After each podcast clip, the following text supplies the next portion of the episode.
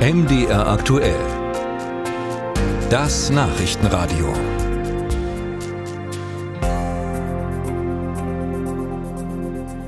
Schaut man auf den Spielplan des Berliner Ensembles, dann kann man in diesen Tagen unter anderem Stücke von Bertolt Brecht und Jean-Paul Sartre besuchen.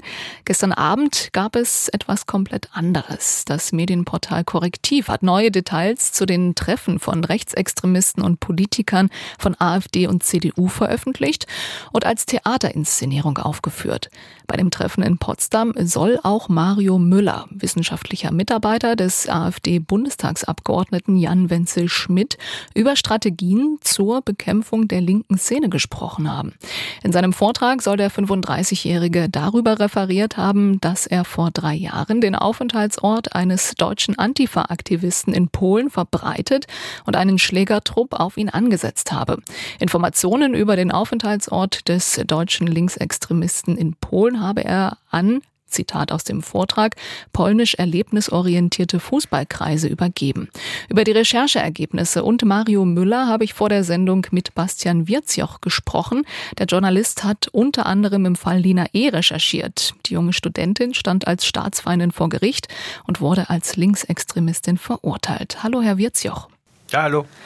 Ja, die Frage ist natürlich, wer ist denn dieser Mario Müller? Was weiß man über ihn? Ja, das ist ein alter Bekannter in der rechtsextremen Szene in Halle und in Mitteldeutschland. Mit ihm beschäftigen wir uns beim MDR schon seit vielen Jahren. Müller ist vorbestraft wegen Gewaltstraftaten. Er war führendes Mitglied der rechtsextremen identitären Bewegung, deren Österreich-Chef Martin Sellner ja bei dem Treffen in Potsdam einen Vortrag gehalten hat. In Halle gab es in der Vergangenheit ein Hausprojekt der identitären Bewegung in der Nähe der Universität. Und von diesem Objekt aus, da ging immer wieder Ärger aus. Also Müller, das kann man schon sagen, stellt so etwas wie eine rechtsextreme Szenegröße dar. Auf seine Tätigkeit als wissenschaftlicher Mitarbeiter schauen wir gleich nochmal.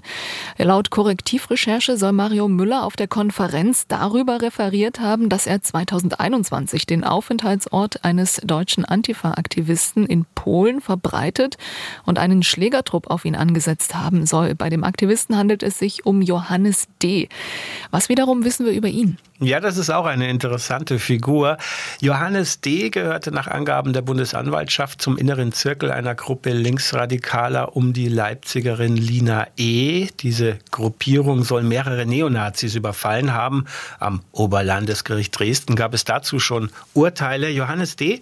war nach eigenen Angaben bei einem Überfall auf den rechtsextremen Kneipenwirt Leon R. in Eisenach mit dabei und Johannes D. hat sich den Behörden als Kronzeuge zur Verfügung gestellt, nachdem er ausgestiegen war aus der linksextremen Szene. Abgesetzt hatte er sich dann nach Polen und dort wurde er tatsächlich von Neonazis überfallen. Das war bekannt. Und neu ist jetzt, dass eben Mario Müller diesen Angreifern gesagt haben soll, wo sie Johannes D. in Polen finden können. Müller selbst bestreitet dies unter anderem gegenüber der deutschen Presseagentur.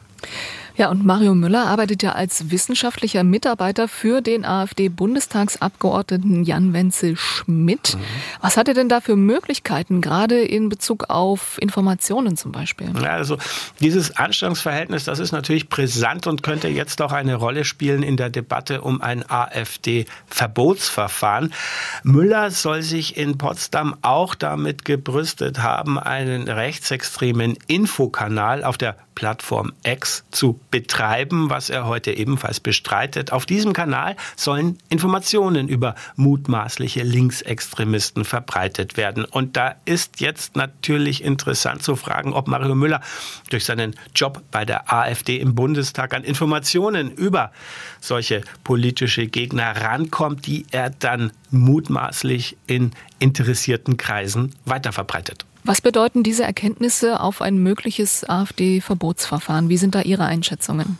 Also wer dieses äh, Verbotsverfahren äh, betreiben möchte, der hat nun hier ein weiteres Argument. Er kann zeigen, seht her, hier gibt es eine direkte Verbindung zwischen der AfD im Bundestag und gewaltbereiten Rechtsextremisten. Das ist sicherlich ein Argument. Ob allerdings das am Ende ausreichen wird, um diese Partei tatsächlich zu verbieten, da würde ich äh, meine Zweifel anmelden. Sagt Journalist Bastian Wirzi. Auch Einordnungen zu Mario Müller und Johannes D Gibt's übrigens auch im MDR-Podcast Die Faschojägerin, der Fall Lina E. Zu finden in der ARD Audiothek und überall, wo es Podcasts gibt.